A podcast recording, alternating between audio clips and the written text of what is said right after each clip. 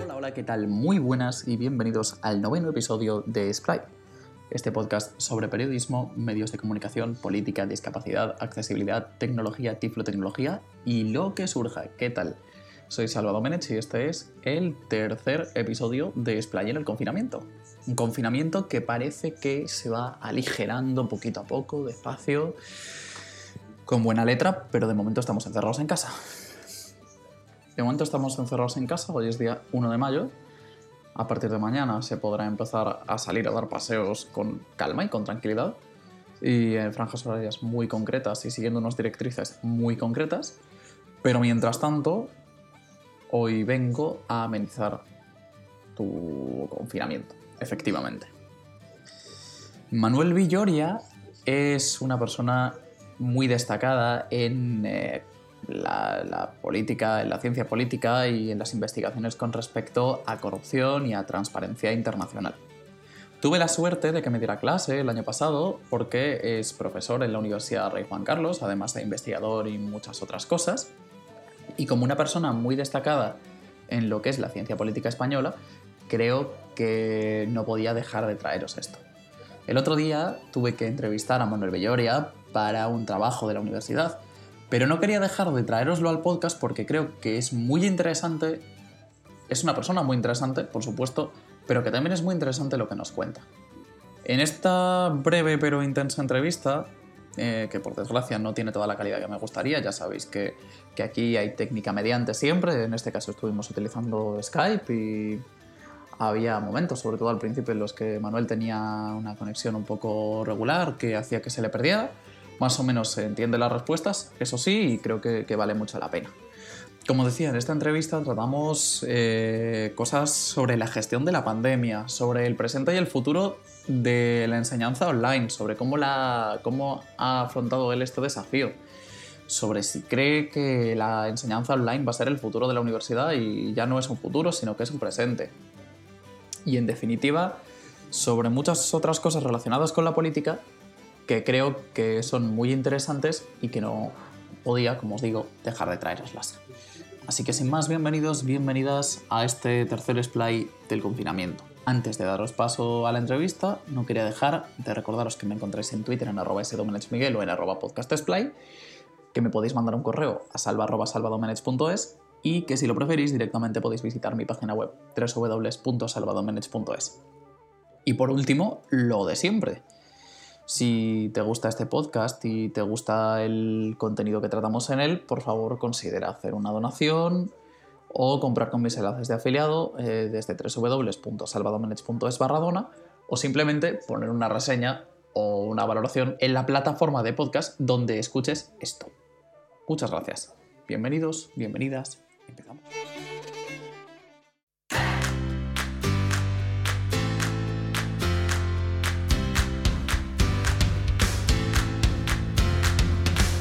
Bueno, Manuel Villoria, bienvenido, muchísimas gracias por estar aquí. ¿Es viable la realización de, de estudios online sin que se resienta su calidad? Bueno, yo creo que ahora mismo eh, se puede intentar, pero creo que la calidad se resentirá siempre. Mm, personalmente creo que la relación directa entre profesor y alumno es eh, muy importante, ¿no? Es cierto que las tecnologías nos dan muchas posibilidades, pero siempre me parece que las clases, poder interactuar también de una forma aún más empática es importante. ¿no?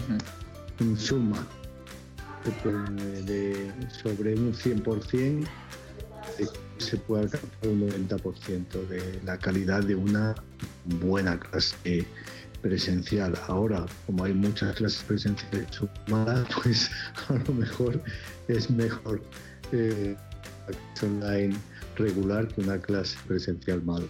Sí, sí, sí, está claro. ¿Pero crees que ha venido para quedarse? ¿Crees que esto será el futuro de la enseñanza universitaria? Yo creo que sí. Yo creo que ya veníamos viendo, ¿no? Yo creo que cada vez hay más MOOCs, cada vez hay más... Mm que si los estudias bien son buenísimos, tienen una calidad en la, en el diseño, en las preguntas, en la gamificación extraordinaria, con lo cual, pues sí, yo creo que esto ha venido para, para sin perjuicio de que seguro que también seguirá presencial, pero yo creo que esto es un cambio importantísimo, ¿no? Y que además nos ahorrará muchísimos viajes, muchísimo coste energético, ah. para la protección del medio ambiente, etcétera. Yo creo que tendremos que ir por este camino, quizás en un futuro próximo, de forma mixta, pero a medio plazo, pero a lo mejor casi todo podrá hacerse online.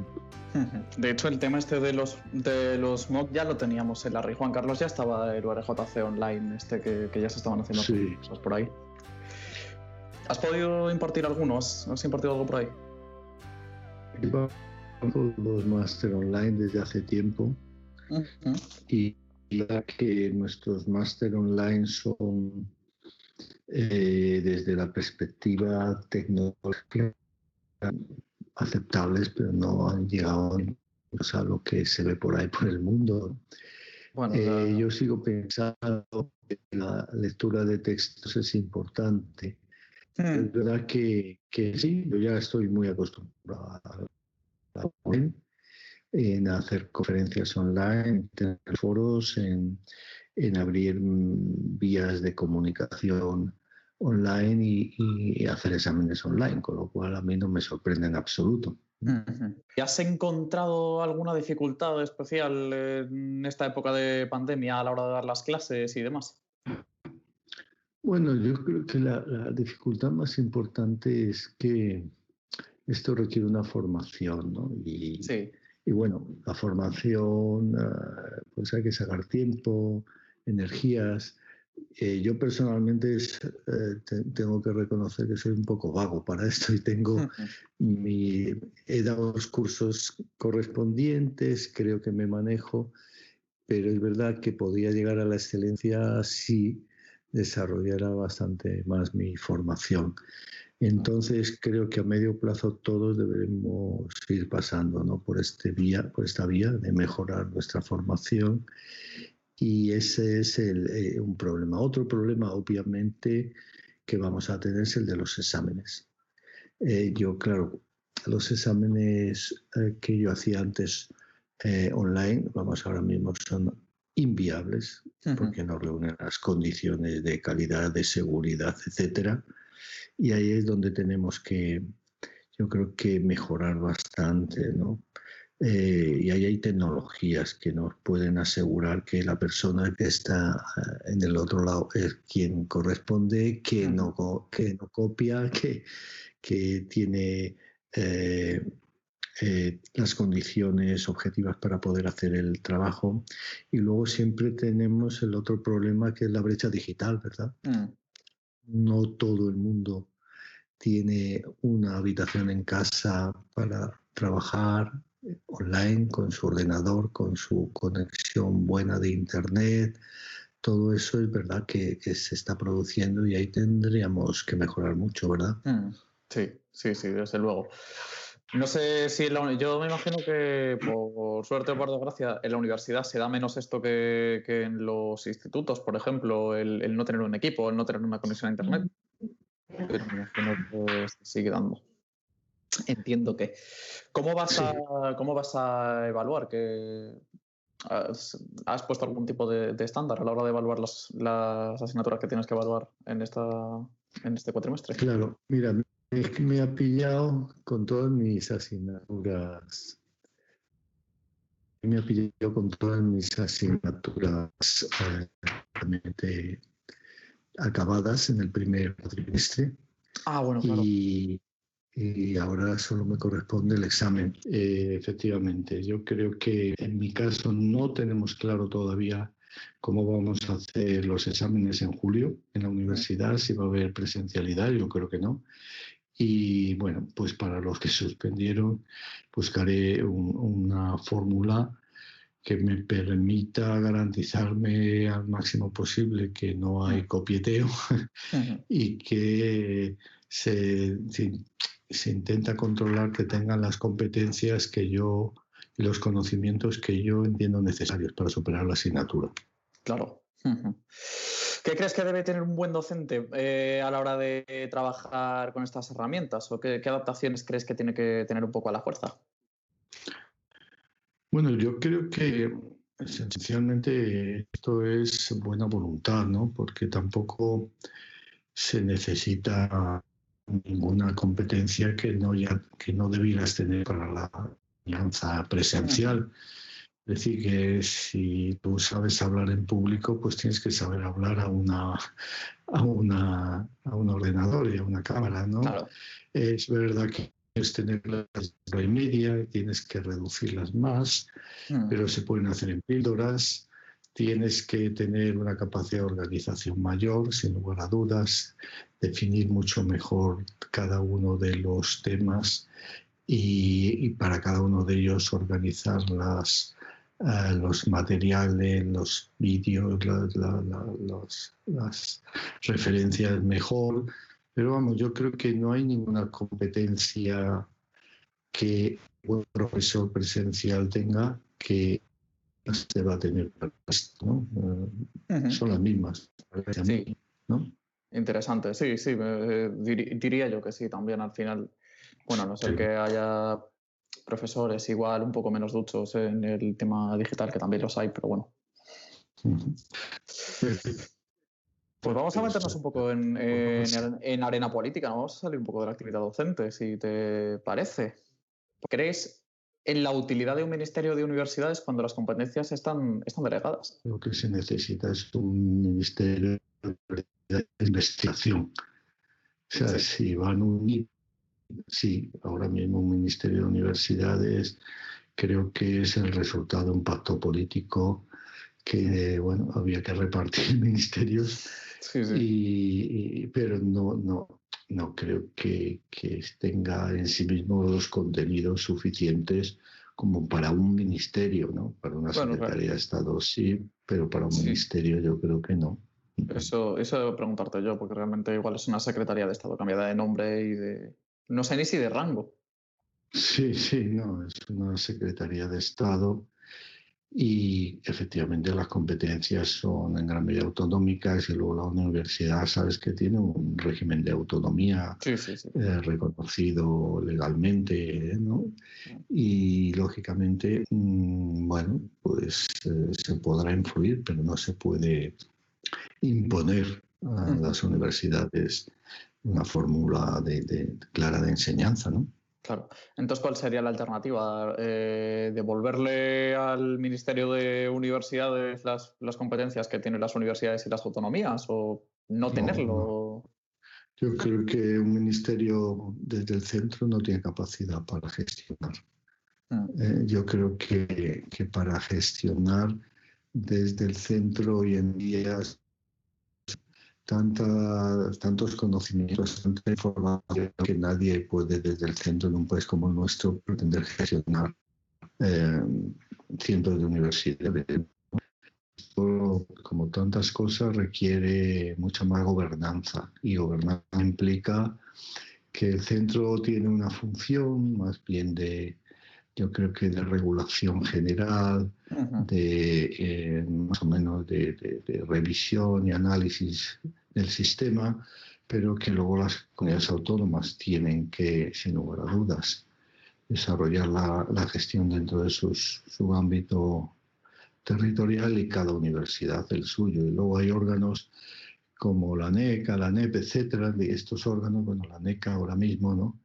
Que tienen una función cada vez más, más, más y más importante. Y bueno, uh, yo creo que también habría que, revisar su funcionamiento.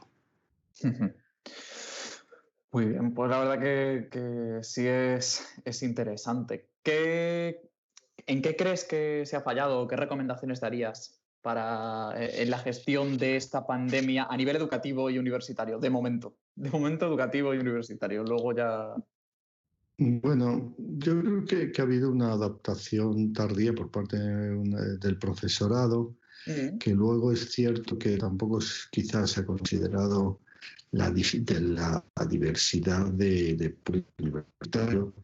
No todo el mundo es eh, de clase media alta ni de clase media. Hay gente muy humilde que tiene muchas más dificultades. Habría que considerar la, diversidad de situaciones en este ámbito. Y bueno, ah, creo que, esencialmente las universidades también, algunas han actuado muy tarde, mm. no, han, sido capaces de eh, implicar al profesorado, de exigirle que, hiciera sus deberes y, actualizara su forma de enseñanza, con lo cual va a haber ahí una, unas asimetrías muy grandes, ¿no? Y luego es verdad que hay áreas donde la enseñanza online pues tiene unas limitaciones enormes. Se puede enseñar muchas cosas, pero si eres médico y no tocas a un paciente, o si es en, el ámbito de la investigación biológica, no vas a, no vas a pisar ningún laboratorio, porque ya me, entenderán, ¿no? Es decir, que eh, tenemos ámbitos donde la enseñanza online eh, puede cumplir un papel, pero que hay otros que no, eh, que requieren muchísimos otros componentes. Hmm. Y a nivel político, a nivel político, ¿qué opinión tienes sobre la gestión? En general, ya no universitaria, sino sobre la gestión que se ha hecho y se está haciendo de la pandemia. Bueno, yo creo que es complicado. Hmm. Nadie estaba preparado para esto. Yo creo que hay aspectos positivos y aspectos negativos. Yo creo que hay un, un muy positivo. Yo creo que cuando el gobierno se por delante de la salud de la gente, sobre intereses económicos, cuando se intenta respuesta a las demandas eh, más débiles, las que, de alguna forma van a ser más eh, tocadas y, de esta crisis, pues obviamente yo estoy de acuerdo y creo que es el gobierno ha aceptado, ha aceptado. En la gestión eh, luego de, de, la propia crisis creo que ha habido muchos errores de un gobierno que no estaba pensado para esto, desde luego, y con, con, sus tensiones internas, con sus, um, obviamente, con un retraso en la toma de decisiones que, lógicamente está ahí, ¿no? con falta de medios, con una eh, bueno, con muy buena voluntad, pero muy, mucha descoordinación, yo creo. Entonces diría plenamente de acuerdo, en mi caso, estoy plenamente de acuerdo con el fondo, con la, con la filosofía y con los valores, pero obviamente la gestión no ha sido buena. Los datos son que un gobierno de, pues han, muchos han tendido al principio a pensar que la economía era más importante que la gente, ¿no? Claro, por eso. Con lo cual los resultados han sido terriblemente dañinos. Eh, bueno, en el caso de España, lo que no, no, entiendo y es un tema que habrá que investigar es cómo es que tenemos tantas muertes por, por, por un millón de habitantes. Esto es lo que hmm. a mi juicio es extraño y no sé si es que otros computan de otra forma. Sí, sí, sí, es un poco extraño. ¿Qué es lo que está pasando? Porque no hay, es decir, las decisiones han podido ser tardías, pero más tardía fue en el Reino Unido y no digamos Trump o Bolsonaro. Es decir, que no lo sé. Yo creo que hay, en ese momento habrá que explicarse si hay factores genéticos, sociales, de la propia estructura de nuestro sistema eh, sanitario, etcétera, que habrá que analizar. Aquí Portugal, como, últimamente Portugal está haciendo las cosas muy bien y apenas tiene muertes. Sí, sí, sí. Claro, habrá que preguntarse, sí, por qué Portugal también, es verdad, yo creo que reaccionaron antes. ¿eh? yo creo que reaccionaron antes en función de, los casos que tenían. Eh, también ha habido una coordinación mayor, es un país unitario, tiene una oposición que ha apoyado bastante al gobierno, tiene un gobierno eh, que es bastante sólido y que está ya muy consolidado. Aquí estas cosas pues no se dan. Pues sí. ¿Y cómo, cómo crees que, deberá, que debería prepararse la universidad ahora que igual estamos a tiempo para un posible rebrote y un posible nuevo confinamiento, que sabes que se está hablando que quizá en otoño podría ser, o quizá incluso en Italia se estaba hablando de que el primer cuatrimestre podría ser por Internet, eh, en las condiciones que ahora. ¿Qué preparación crees que con tanto tiempo o con relativamente tanto tiempo deberíamos hacer para que no nos pille de sorpresa? Yo creo que sí, yo creo que hay que tener un. No podemos decir que en septiembre vamos a empezar las clases y, es, y sin lugar a dudas la universidad hablando de convivencia y yo creo que quizás al principio debemos empezar con un si todo va bien, con un sistema pero con una capacidad para pasar al sistema ah, a distancia inmediata, ¿no? Y todo eso considerando también, repito, las circunstancias personales de la gente, teniendo información sobre cada alumno, qué medios tiene, dónde vive, en qué circunstancias va a hacer, puede hacer su trabajo. Todo eso hay que considerarlo. Y es el momento, porque bueno, ya hay otro reto y tenemos que volver al confinamiento. Yo creo que eso sería una tragedia inmensa, sobre todo porque dudo que nuestra economía pudiera lograrlo, pero bueno, uh, si llegara a la universidad tiene que estar atenta a ello, ¿no? Hmm. De hecho, sí, por ahí por el tema de la economía tengo, tengo ahora una pregunta que voy con otra y ahora, te, y ahora nos metemos un poco ahí.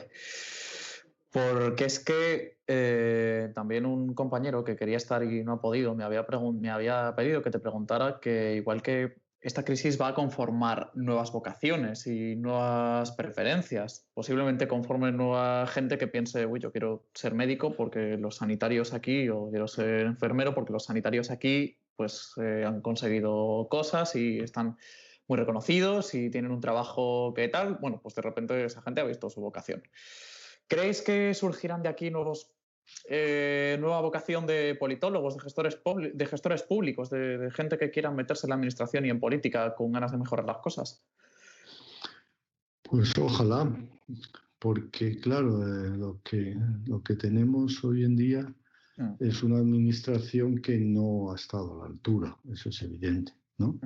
La administración sanitaria, hemos tenido excelentes médicos, enfermeras, sanitarios que están haciendo un trabajo extraordinario, pero el sistema sanitario pues se ha visto que estaba a veces casi desbordado, que no tenía medios, que no había suficientes unidades de UCI, etcétera, ¿no? Bueno, yo creo que luego nuestro modelo de administración pública tiene que empezar a trabajar de forma mucho más previsional, estratégica, con planes de contingencia, lo cual requiere gente con unas capacidades muy distintas a las tradicionales, ¿no? Ahora mismo lo esencial para ser funcionario, pues tú sabes que es eh, sobre todo saber todas las leyes, vidas y por haber de memoria. Sí, sí, una burocracia. Toda una serie de temas. Y ahora mismo, claro, lo que necesitamos es gente que sea capaz de, de desarrollar a lo mejor algoritmos, hacer análisis eh, con datos, con big data, trabajar mucho más eh, previsionalmente. Es decir, que necesitamos, probablemente necesitamos también juristas, pero necesitamos muchísimos matemáticos, ingenieros, eh, gente preparada para esto. No la tenemos. Bueno, toda la administración necesita una auténtica revolución. Y luego la, la, clase B, lo que llamamos la clase política, los políticos, bueno, necesitamos gente efectivamente más dispuesta a luchar por su país y menos dispuesta a ganar las elecciones como sea. ¿no? Es que ese es el gran problema, ¿no? Una política centrada en la comunicación, en la manipulación política, en la manipulación de mensajes, en, el, en, en, en la pelea en los medios y en las redes sociales, pero obsesionada por el día a día y por ganar las elecciones siguientes y no preocupada por pensar a 20 años, a 30 años, cómo queremos que sea nuestro país, cómo vamos a dejárselo a nuestros hijos, cómo podemos conseguir que España um, de alguna forma se ponga las pilas y, y, tenga una capacidad estratégica de investigación, etc. Ese es el tipo de políticos que necesitamos y no eh, en gran medida los que tenemos ahora, repito, muy centrados en el día a día, en la comunicación, en, la, en el spinning y en la manipulación política y, muy poco en pensar a largo plazo. Por aquí va de hecho mi siguiente pregunta y ya, ya la penúltima, porque eh, veníamos ya de un ambiente los últimos, el último año más o menos de mucha crispación ¿Y crees que esta crispación que a rato se ha acrecentado durante la crisis, eh, ¿crees que afectará realmente al gobierno o solamente al ruido? Toda la crisis, bueno, la, tensión eh, y la polarización eh, es algo que se está dando en casi todas las democracias ¿no? avanzadas, como consecuencia del avance de los populismos, las tensiones sociales, de la inseguridad y de los miedos, ¿no? Mm. Y bueno, um, ahí está, ¿no? Eh, en España es verdad que podemos pensar que yo creo que por una parte la oposición está siendo muy crítica, no ha hecho lo que en otros países, que es esperar a, mm. a que salgamos de este momento para hacer las críticas, pero también el gobierno ha demostrado una piel demasiado fina cualquier crítica Parecía que implicaba el hundimiento del mundo, ¿no? Y, y, el, no sé, eh, toda esa idea de combatir los bulos, eh, tratar de eh, minimizar las posibilidades de crítica. Mire usted, pues si estamos en democracia, esto es lo que hay, esa es, ese es su negocio y ustedes tendrán que jugar en ese ámbito. O sea que por una parte creo que es verdad que la, la oposición está donde está, pero tú como gobierno no puedes estar absolutamente quejándote todo el día lo que se quejan de ti de, y, la falta de apoyo. Pues si no lo tienes, tendrás que tirar adelante, tomar las medidas que para eso eres gobierno, ¿no? Sí, no se puede, yo creo, es, al final el resumen es, mirad qué bueno soy yo y mirad qué malos son todos los demás. sí, efectivamente, efectivamente. ¿Y crees que de aquí va a surgir un auge o un reauge, mejor dicho, de, Vox y de Podemos o de otras eh, fuerzas un tanto populistas que podamos tener. Así de, sí, ¿no? No, no, no, no, lo sé. difícil, ¿eh? Mm. Difícil saber qué va a pasar. Eh, el tema es que, yendo a, lo esencial ahora mismo, necesitamos resolver la crisis sanitaria. Mm y ahora una vez que de alguna forma se controle la famosa empezaremos a ver los graves, gravísimos pasos económicos que tenemos enfrente. Y el gobierno, por mucho de Europa, va a tener que tomar medidas duras, críticas en ocasiones. Eh, la situación económica es brutal y no podemos pretender, no el gobierno puede pretender eh, eh, hay elecciones dentro de 15 días y que no va a porque la economía española se hundirá. ¿no? Eso hace que, bueno, que pueda ah, perder popularidad y tal, podría ser. ¿Quién va a ganar de todo esto? Pues a lo mejor populistas, pero con fuerzas de centro que sean capaces ¿verdad? de articular un, mensaje sólido y, racional para el futuro, no lo sé. Pues bien, y de hecho me, acabas de enlazar eh, con la última pregunta, y es que, ¿cómo, crees que a nivel económico podremos salir de esto? ¿Nos vamos a hundir? ¿Vamos a necesitar un rescate? ¿Europa va a ser capaz de responder? Pues ahora mismo los datos económicos no, claro, todavía no, no, no, Los datos económicos son trágicos, ¿no? Es decir, eh, la cantidad de personas en paro puede llegar al 20%, incluso superarlo. Eh, al mismo tiempo, eh, tenemos una enorme cantidad de empresas en situación muy delicada, los autónomos en situación terrible. En nuestro sector económico casi más potente que era el turismo, durante un año va a tener una situación muy, muy, difícil. tenemos lógicamente que pagar a los funcionarios, pagar eh, un sistema de pensiones que creo que en este momento es, pues casi va a estar en quiebra. Eh, bueno, con todo esto ingresos, los ingresos lógicamente van a bajar enormemente. Con todo esto, claro, la única solución puede ser el endeudamiento privado, que ya era brutal, ¿no?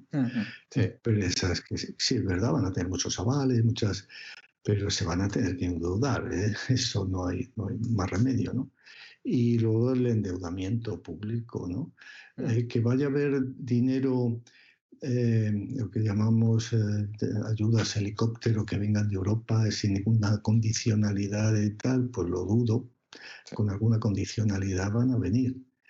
Y todo esto tiene un, tiempo. ¿Cuánto nos soportará, cuánto tiempo soportará la ayuda europea para que eh, España no se desmorone? Pues no sé, depende de la gestión que se haga. ¿no?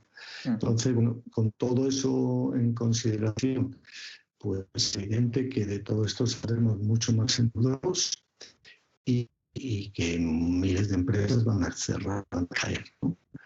Es una forma para, es un buen también para tomar decisiones cada futuro, tener una economía más competitiva, medioambientales mucho más sólidas, pues también es un momento de terrible crisis, pero también de oportunidad. Y para les vamos a vivir peor durante el próximo, los próximos dos años, eso parece evidente pero bueno, que tiene capacidad para trabajar a medio y largo plazo y, y, confiar en nuestra capacidad y, ser competitivos. ¿Crees que de última es una amnistía fiscal o que esto se me acaba de ocurrir? Pero ¿crees que igual podría ser posible otra? creo que una amnistía fiscal en estos momentos está no, no, creo que lo que necesitamos es todo lo contrario los ricos hmm. eh, necesitan esos. Y obviamente quien no va a pagar, pagarlo son los parados, ¿no?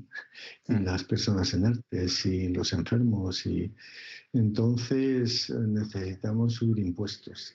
Eh, lo trágico sería que solo se subieran las clases medias, como siempre, ¿no?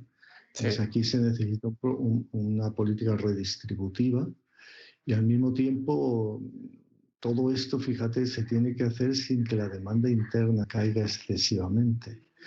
Con lo cual, claro, necesitamos, repito, ese dinero que nos permita eh, mantener un poco la demanda y con eso ir tirando adelante, pero que hay que por lo menos en este tiempo, Bueno, le queda decir, tiene que le agradezco hasta el infinito y más allá Manuel Villoria por haberse prestado a esta entrevista, que lo dicho, no tiene la mejor calidad del mundo, me quedaron un montón de cosas en el tintero, aún así ya veis que es bastante larga, es decir, que los totales que nos hacían falta para el trabajo, indudablemente, van a ser... Mm, van a tener que sufrir recortes. O sea, esta entrevista va a tener que sufrir recortes. Pero sí es verdad que creo que da una perspectiva muy interesante desde el papel de un experto y desde la opinión de un experto que no tenemos habitualmente. Y es verdad que creo que hacen falta este tipo de expertos, este tipo de gestores públicos experimentados a la hora de saber qué es esto, qué pasa, qué nos pasa y en definitiva cómo se afrontan este tipo de cosas. Veremos en qué medida se cumplen las, las predicciones y la previsión que tiene Manuel y espero que esto os haya gustado. Lo dicho, disculpadme por la calidad del micrófono que se utiliza, disculpad también porque eh, si bien es cierto que al final se le oye bastante bien, tenemos los límites que da el estar trabajando con una solución como Skype, que no da la mejor solución del mundo, que no da la mejor calidad de audio del mundo, y esto significa que muchas veces la calidad de la, de, la respuesta pues, se pierde por el camino, la calidad de, de lo hablado se pierde por el camino. Dicho esto, creo que es eh, una entrevista indudablemente interesante y particularmente yo me quedo con las muchísimas cosas que nos cuenta y bueno, pues vuelvo a ese pensamiento SEO y a esa máxima del SEO eh, que dicen siempre de que aquí el rey es el contenido. Indudablemente sí. pero eso no es excusa para que la calidad pueda ser mejorable y por mi parte pues eh, sé que es así, pero son las soluciones con las que contamos actualmente a falta de soluciones técnicas mejores. Ante emergencias, pues esto es eh, lo que tenemos y esto es con lo que trabajamos. Hoy con unos auriculares eh, de Xiaomi, de teléfono, muy regulares. Lo dicho, gracias por haber estado ahí al otro lado, espero que os guste y para más información sobre mí podéis entrar en salvadomenex.es podcast y nos expulsamos. ¡Chao!